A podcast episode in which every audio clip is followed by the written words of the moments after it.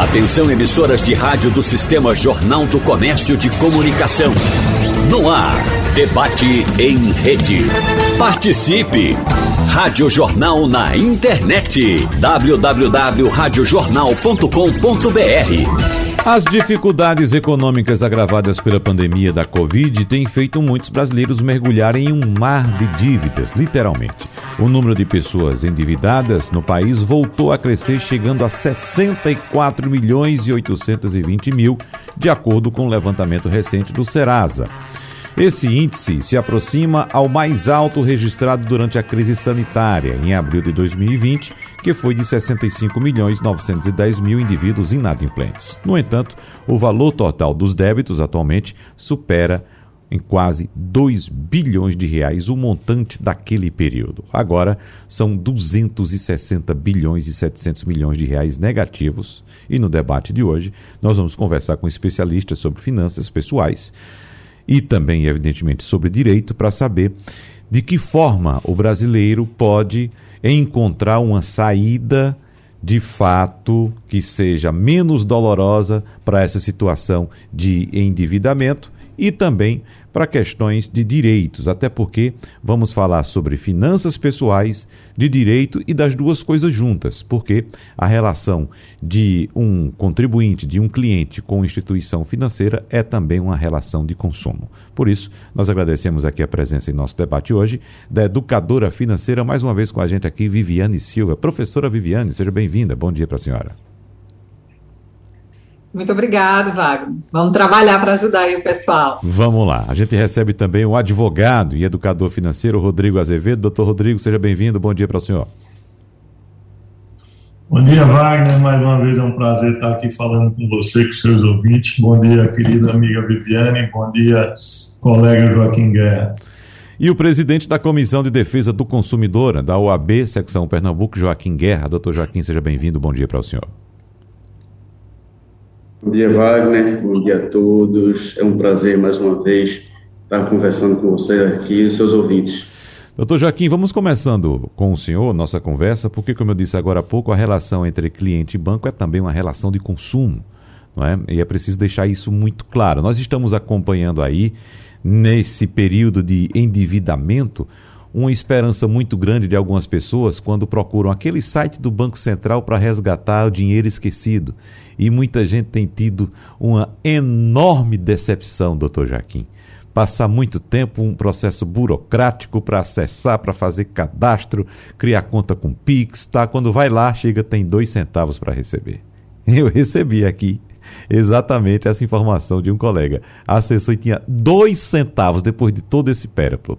Bom, mas a gente sabe que a relação entre instituição financeira, doutor Joaquim, e cliente nem sempre é coberta de lisura. Às vezes há uh, digamos, alguns equívocos cometidos por instituições financeiras que acabam prejudicando os clientes. Então, nesses casos, doutor Joaquim, como é que o cliente deve ficar, deve proceder para ficar atento a taxas, a procedimentos adotados por instituições financeiras para que eles não sejam prejudicados? É verdade, Wagner. É, quase nunca, né, essa, essa relação aí é, é transparente dotado aí de, de, de, de boa fé, né, é, para com o consumidor, é? que, é uma, que é uma relação é, é, é, de vulnerabilidade existente já, já pela própria legislação. É? As instituições financeiras não passam as informações necessárias à contratação dos serviços e o consumidor deve se munir de toda prova que tiver ao seu alcance naquele momento não é, para demonstrar o produto que foi oferecido é, é, na, hora, na hora da contratação. Uhum. Né? É, corriqueiramente, nós temos aí vendas casadas, né? a gente chega aí, o gerente empurra é, é, é, determinados produtos para você adquirir um cartão de crédito, para você adquirir um, um, um, um, empréstimo, né? você tem que fazer a contratação de diversos produtos, diversas cestas que são oferecidos por determinada instituição financeira. Então, é importante que o consumidor tenha clareza, tenha conhecimento é, dos seus direitos, das informações dos produtos que estão sendo contratados né, para poder, é, é, na hora de eventual é, é, é problema que ele se depare, né, ele possa direcionar a solução né, do caso. Uhum. E essa prova não é, não é fácil de se fazer. Né? Você chega no branco, começa que corriqueiramente é, é, é, os bancos sequer querem receber ou protocolar determinado documento.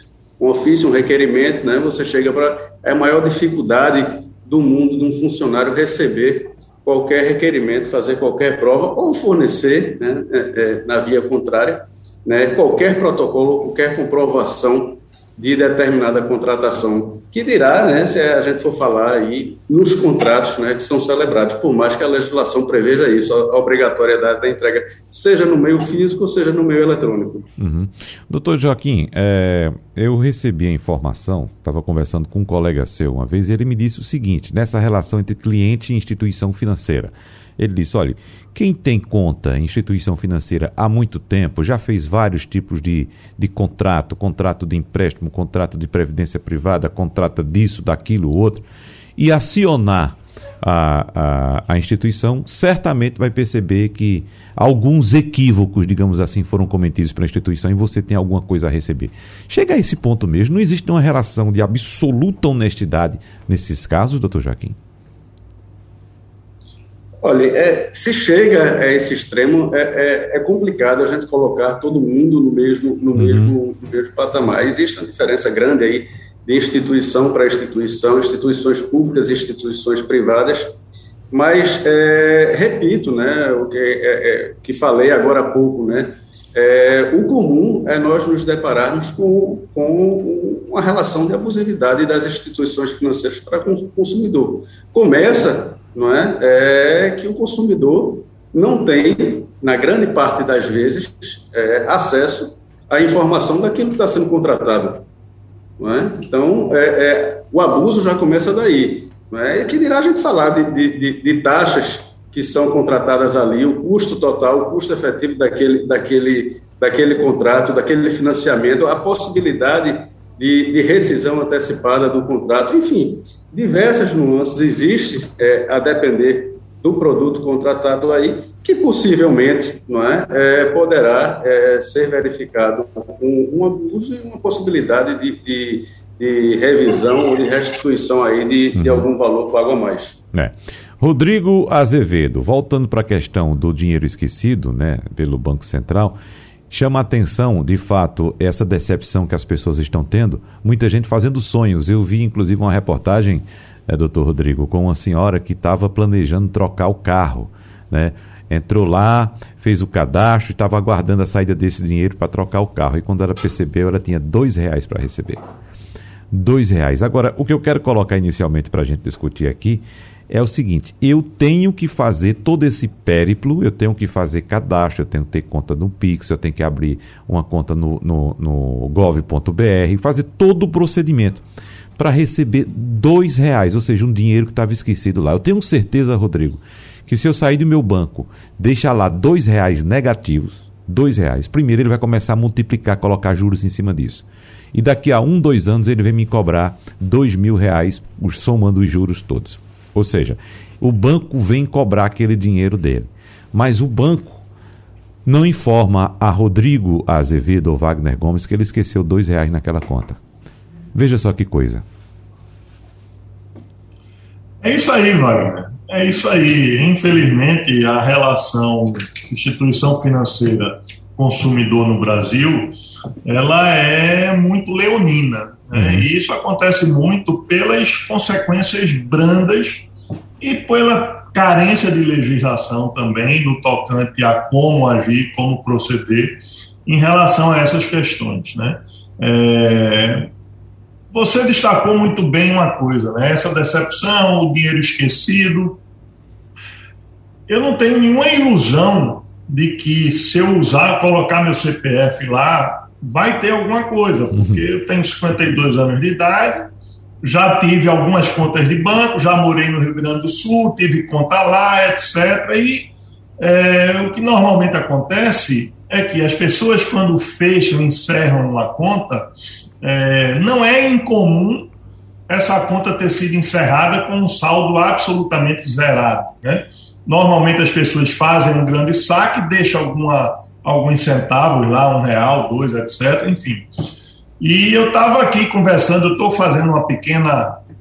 É, uns pequenos concertos aqui na minha casa, estava conversando com o pedreiro e ele me falando que colocou e deu três reais né, no, uhum. no CPF dele.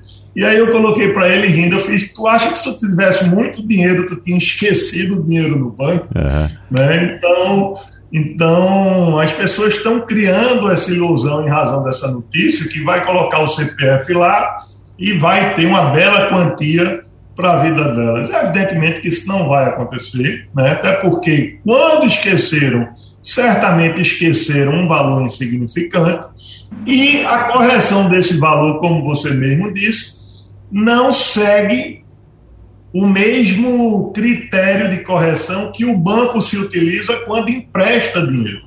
Né? Se você pensar que se você colocar dois reais numa caderneta de poupança, daqui a 10 anos você vai ter uma quantia insignificante, porque o rendimento de uma caderneta de poupança é absolutamente irrisório quando comparado a um empréstimo ou a uma dívida de cartão de crédito de dois reais ou um cheque especial de dois reais. Uhum. A gente está falando de um rendimento aí de 8% ao ano contra 300% ao ano no cartão de crédito, no cheque especial. Então, é algo realmente que, que não dá para comparar. Né?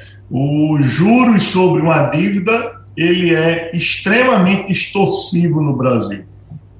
Ao contrário dos rendimentos que você tem numa, em qualquer aplicação de renda fixa, principalmente numa caderneta de poupança. Uhum, é, sem dúvida. Agora, professora Viviane, doutor Rodrigo trouxe aí uh, esse exemplo do funcionário dele lá que esqueceu três reais numa conta bancária, né?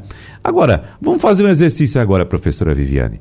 A gente deixa três reais numa conta bancária, a gente vai ali em determinado local, esquece de pegar o troco ou deixa o troco. A gente compra um produto, quando chega em casa se decepciona, deixa para lá, não procura a loja para fazer a troca ou a devolução que o direito é, é, garante ao consumidor o arrependimento, não é isso? O direito de arrependimento, você pode devolver o produto no prazo estabelecido por lei. Enfim, se a gente fizer uma, uma análise mesmo superficial daquilo, daquele pouquinho dinheiro que a gente deixou para trás a vida toda, professora Viviane, aí sim daria para trocar o carro, não daria hoje? Boa, boa provocação. Uhum. Tem um ponto que eu queria destacar aí que o doutor Rodrigo e o doutor Joaquim trouxeram, e que ficou, ficou muito evidente que foi, Wagner, a fragilidade da relação entre o banco e a pessoa física comum. E é nada, é muito justo trazermos para quem está nos ouvindo agora que você precisa saber que você precisa se proteger como pessoa física comum. Lembre-se, se você procura uma instituição bancária para fazer estabelecer qualquer relação comercial, você tem que ir atrás da informação e o mais importante, está com perguntas claras para tirar todas as suas dúvidas. Então, por isso que a educação financeira fez tanta falta né, nessa formação, para que ele pudesse se proteger, fazer as perguntas corretas. E é, eu nem chamei de dinheiro esquecido no, no, no, banco, né? eu chamei de resíduo financeiro nas, nas últimas contribuições que eu dei. Por quê? Criaram-se uma expectativa altíssima de recurso financeiro que o banco iria instituir, que era incompatível. Porque quem esquece mil reais lá atrás? Não tem uhum. como isso, gente. A não ser que, de repente, um parceiro, a esposa, o filho, né? Você perdeu esse ente querido e essa pessoa tivesse uma conta que você não tivesse ciência. Aí sim, vale a pena a consulta né, do CPF dessas pessoas que partiram, dessas pessoas que estão distantes do sistema bancário, para consulta um adendo nessa fala dos meninos, tá? Dos rapazes. Uhum. E aí, quando você provoca nessa questão de deixar um pouquinho aqui, não, não reconhecer a compra, é, essa relação com o dinheiro no longo prazo, realmente a gente perde muito, principalmente quando a gente não pede desconto, quando a gente não negocia a compra, quando de verdade a gente não respeita o recurso financeiro que está sobre a nossa responsabilidade. E Wagner, Lembrando que as nossas finanças pessoais é nossa responsabilidade. E o direito do consumidor vem para nos fortalecer, para exercer essa, esse bom uso dos recursos. Uhum. É interessante você falar isso também, professora Viviane, porque o jornal Estado de São Paulo traz hoje, inclusive, uhum. uma entrevista, uma reportagem, uma entrevista com o senhor Luiz Barsi, que inclusive hoje está completando 83 anos e ele é considerado o maior investidor individual da Bolsa de Valores do Brasil, acumulando experiência no mercado de capitais, dono de um patrimônio avaliado hoje em 2 bilhões de reais, investido somente em uhum. ações. E como a gente sabe, só para trazer um pouco da história dele para o nosso ouvinte que não conhece, ele começou investindo na Bolsa com pequenas quantias. Né? Essa história, para vocês que Isso. trabalham com finanças, vocês sabem muito bem, com pequenas quantias, pequenos valores, e hoje ele é dono de uma fortuna de 2 bilhões de reais, completando 83 anos, professora, hoje. Quantos, quantos idosos de 83 anos têm esse recurso em reserva, né? Uhum, exatamente. Então, ele o desafio é, um... é o, o, cada vez mais o nosso, o nosso ouvinte respeitar o recurso e aproveitar o tempo a seu favor, uhum. para que essa poupança fique cada vez mais gordinha. É, ele aponta nesse caso, professora, a disciplina, né, para chegar a esse ponto e deixar de lado aquela ideia que todo brasileiro tem, a imensa maioria tem, de pegar uma quantia e querer, querer transformar essa quantia inicialmente já numa fortuna. Né? Não temos aquela cultura de, aos poucos, construindo a nossa fortuna para o futuro, né, professora Viviane? Perfeito. E uma, uma coisa que a gente, Rodrigo, doutor Rodrigo pontuou muito legal, é essa questão dos juros, né? Os juros, o brasileiro ele conhece os juros a, contra ele de forma muito prática, quando ele deixa de pagar uma conta em dia, quando ele é, é negligente muitas vezes em impedir o desconto, porque aí os juros de um determinado produto pode vir para ele. E aí, aprender que juros pode ser um aliado para que o pequeno recurso poupado, investido de forma inteligente, turbine essa reserva financeira é um, um ponto positivo para a pessoa física comum. Só uhum. que por favor, não pense que os juros que vêm a seu favor não, não é a mesma velocidade que vem do cartão de crédito ou do cheque especial ou do, do empréstimo. Não é na mesma velocidade, muito pelo contrário. Então, conhecer em que ponto ou em quais percentuais esses juros trabalharão a seu favor é muito importante. Muito bem. Vamos falar um pouco a respeito dos juros né, que são cobrados aqui no Brasil e eu queria saber agora a opinião do Dr. Joaquim Guerra a respeito do que acontece no Brasil, porque todo mundo reclama basicamente de juros de cartão de crédito, de cartão de cheque especial, de juros de cartão de cheque especial, doutor Joaquim. E isso nunca muda no Brasil, né? Uh, uh, juros de 300, 350% ao ano, um absurdo. E eu digo com toda sinceridade ao senhor: se eu fosse uma instituição bancária, eu adoraria ter uma empresa no Brasil, porque o brasileiro gosta de pagar juros não é isso? Mas até que ponto, doutor Joaquim, o brasileiro pode se blindar dessa cobrança que nós sabemos que é abusiva, mesmo sendo permitida por lei? É verdade. É, é, no Brasil nós pagamos taxas altíssimas de, de juros, né? E eu acho que a questão toda né, gira em torno do que a professora Viviane falou agora há pouco, né, ou pelo menos se inicia, né, a questão da educação financeira.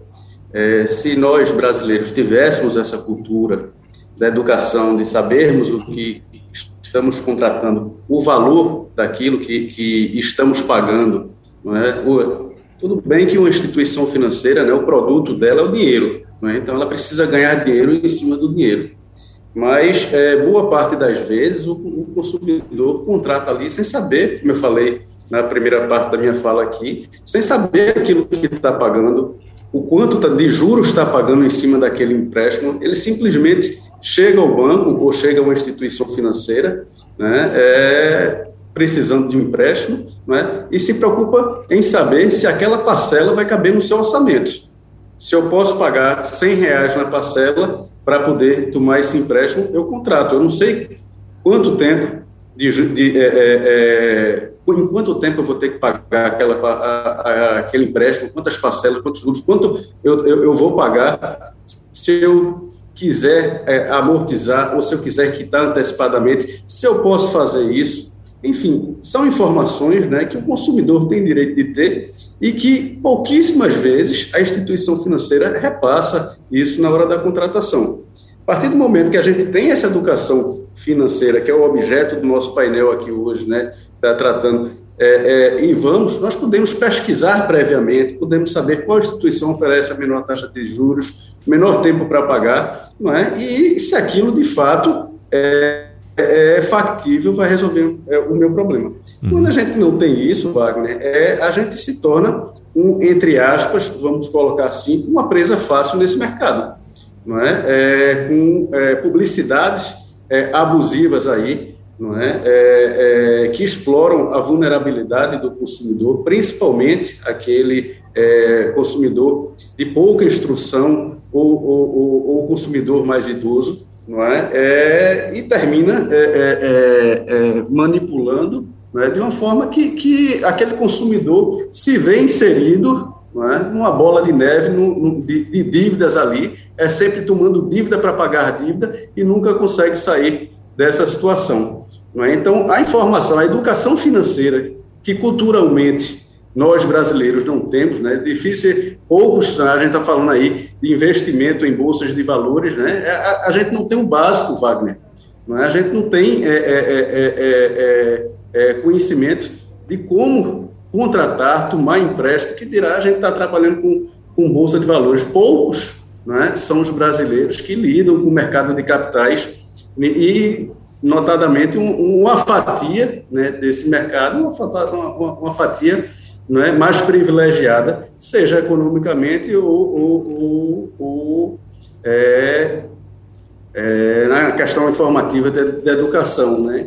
Então, a, a, grande questão que eu vejo, sendo mais direto e objetivo na pergunta que você me fez, não é, é que um, um, um, um dos grandes responsáveis para que paguemos uma taxa tão alta de juros é, é a falta de cultura não é, é, financeira que o brasileiro tem. Porque, com certeza, se nós pesquisássemos mais, perguntássemos mais, como a professora Viviane e o colega Rodrigo colocou aqui na hora da contratação, entendeu? O crédito se tornaria é, menos oneroso ou mais barato para o brasileiro. Mas aí a gente tem que lidar, né, doutor Rodrigo, com a, uma questão também emocional do consumidor, que é o impulso pela compra, né? Tem que comprar de, de todo jeito.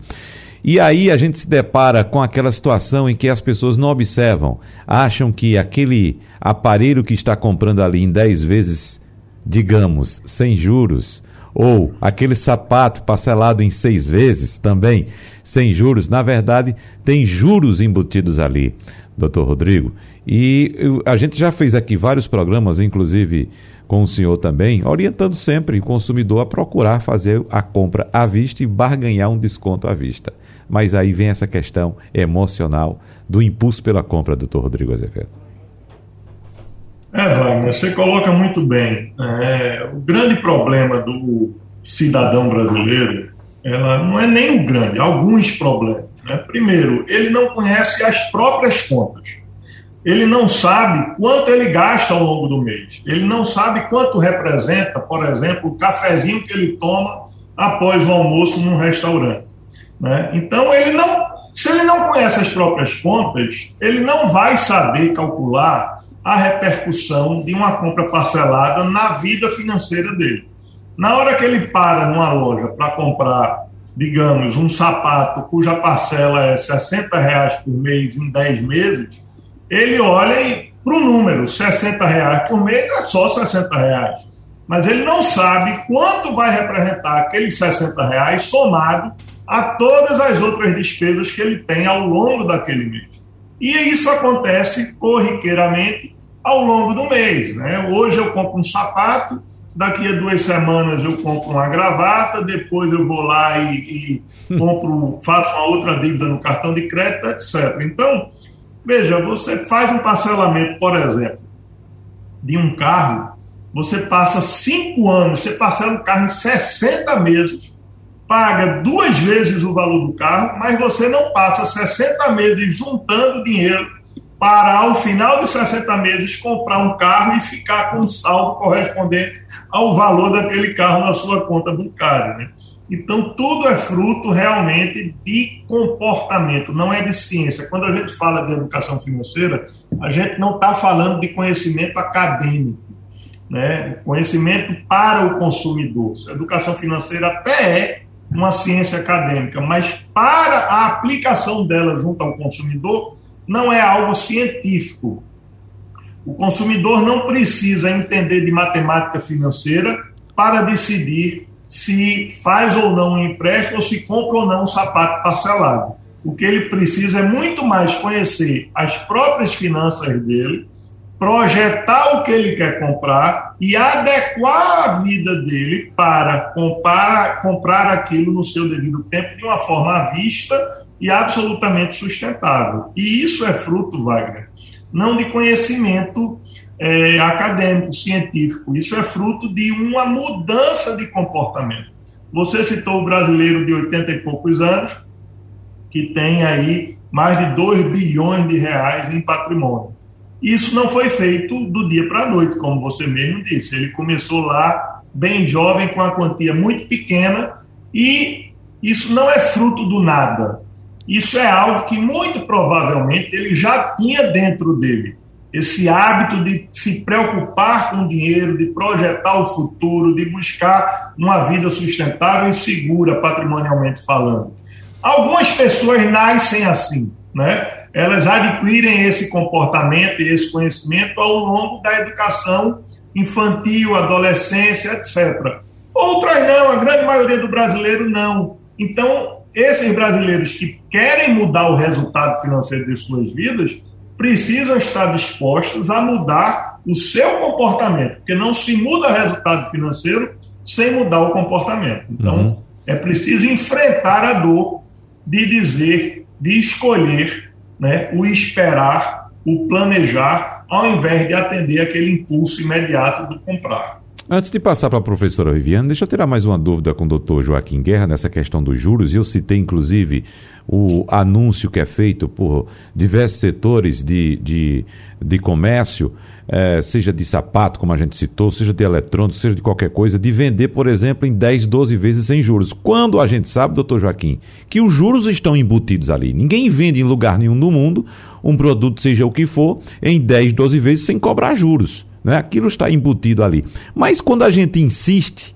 com o vendedor diz: olha, mas eu quero pagar à vista. Quanto você me dá de desconto? Ele diz: não dou desconto. E já força a, a pessoa a comprar parceladamente para exatamente, evidentemente, ter um, uma, uma vantagem ali. Existe alguma forma de defesa do consumidor nesses casos? Eu posso uh, ter algum dispositivo que obrigue o vendedor a me dar um desconto quando eu quero pagar à vista? Olha, Wagner, é, a legislação hoje ela permite não é, que o comerciante ele cobre preços diferentes para o pagamento em dinheiro ou para o pagamento do cartão de crédito. É? Então, é, essa diferenciação de preço é possível.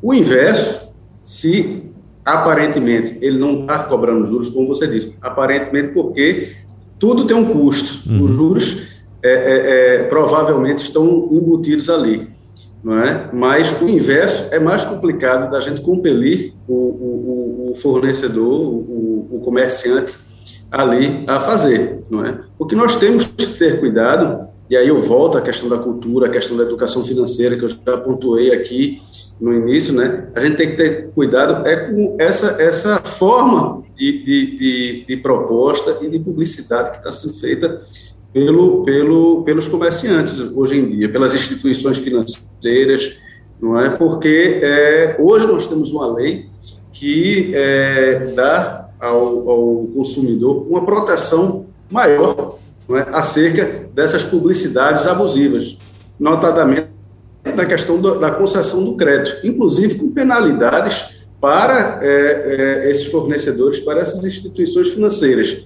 né, ser constatado. Então a gente tem que tá, ter muita atenção também na forma como é oferecido esse produto ou uhum. esse crédito. O crédito também é um produto, não deixa de ser, não é, ao, ao consumidor. Porque se tivermos diante de uma abusividade nessa proposta, nessa publicidade, nós temos sim, judicialmente, não é, é, é a partir da Lei 14.181, que é a lei que é, é, é, foi tão festejada é, da sua, da sua aprovação no ano passado, quase é, é, do, 10, 12 anos de luta aí para que ela tramitasse e fosse aprovada no Congresso Nacional, é? ela traz ferramentas sim para que é, é, é, para dar uma maior prevenção e proteção ao consumidor. E aí, nesse caso da abusividade, uma vez constatada, poderá sim esse fornecedor, esse comerciante, ter penalidades com redução dos juros ou até a não cobrança de juros, uma vez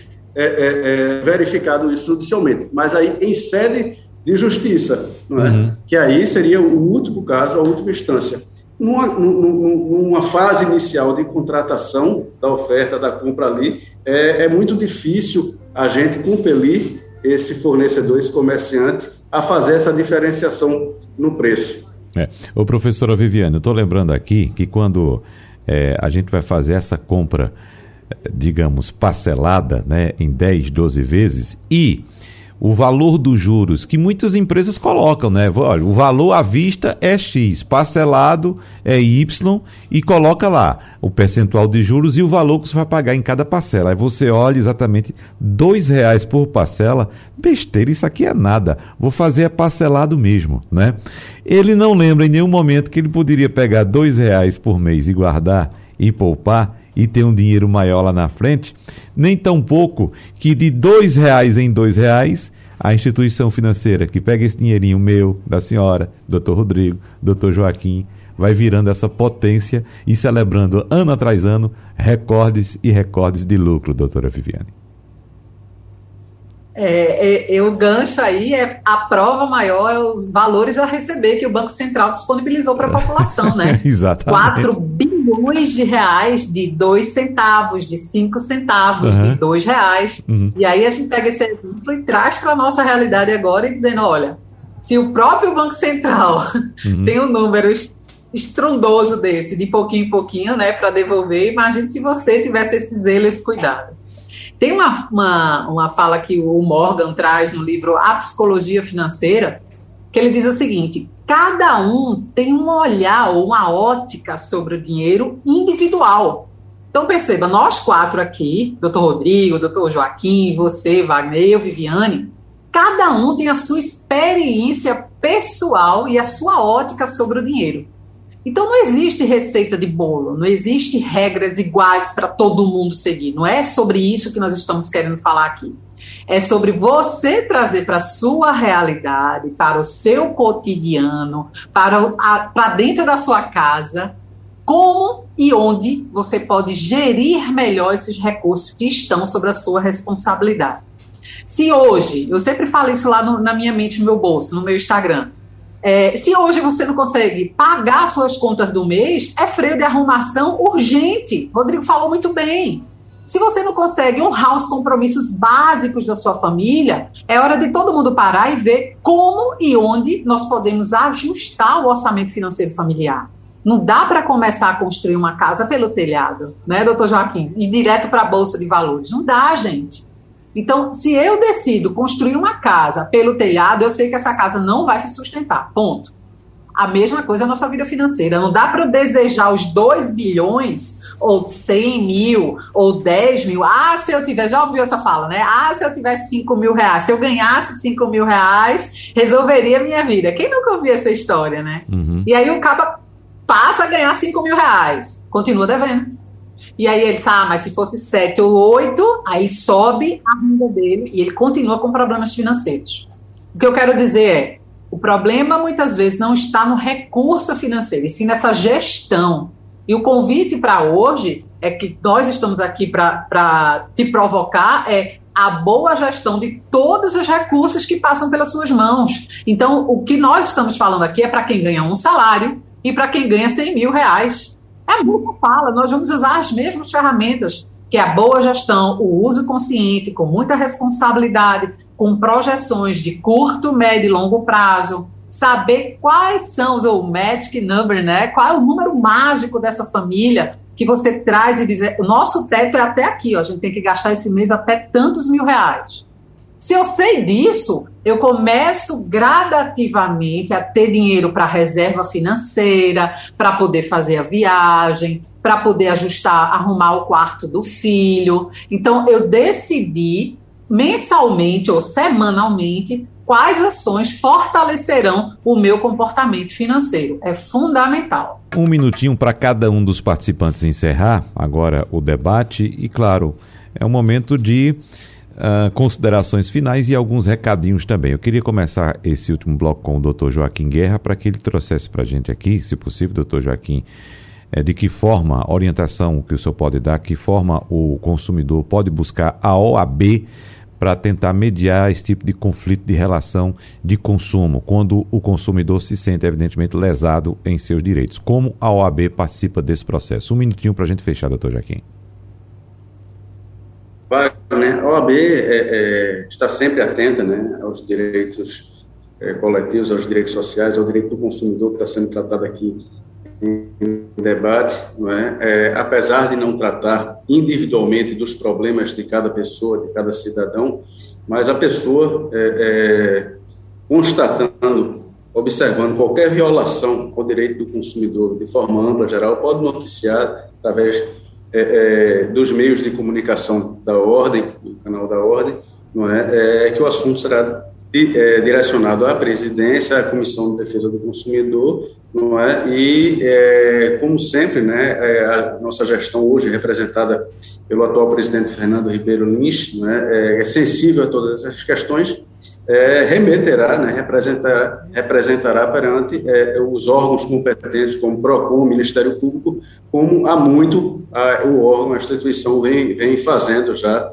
na defesa né, é, desse consumidor hipossuficiente. Né? Uhum. Então, é, a ordem está aberta né, para receber denúncias desse viés, desse tipo, e pode ter certeza né, que é, trabalhará, continuará o trabalho incansável na defesa do, do, dos consumidores vulneráveis. Muito obrigado. Para a gente fechar também com o Rodrigo e com o Viviane, eu lembrei aqui, Viviane, é, desse exemplo que você citou, do rico e do pobre no bloco passado, e a gente tem o mercado, as pessoas têm a impressão de que, por exemplo, quem ganha 12 mil reais por mês é o rico não é isso? E quem ganha 1.200, um salário mínimo, é o pobre. Né? Mas se o rico gasta 10% a mais do que ganha, desses 12 mil reais, ele termina o ano com caixa no vermelho em mais de 15 mil reais, juntando juros, 15, 16 mil reais devendo. Enquanto o pobre que ganha um salário mínimo, se ele, gasta, se ele guarda 10% do que ele ganha, ele termina o ano com 14.400 reais guardados lá. Então, quem é o rico? quem ganha 12 ou quem ganha 1.200. Para a gente fechar um minuto para o senhor, doutor Rodrigo Azevedo. Wagner, esse é o ponto. Né? Então, dívida, ela só se torna interessante quando ela tem como finalidade a construção de um patrimônio que vai valorizar. Então, ninguém compra, ninguém não, mas é muito difícil uma pessoa comprar um imóvel, por exemplo, a casa própria à vista. Então, evidentemente que é preciso crédito de longo prazo para a pessoa poder adquirir a sua casa própria.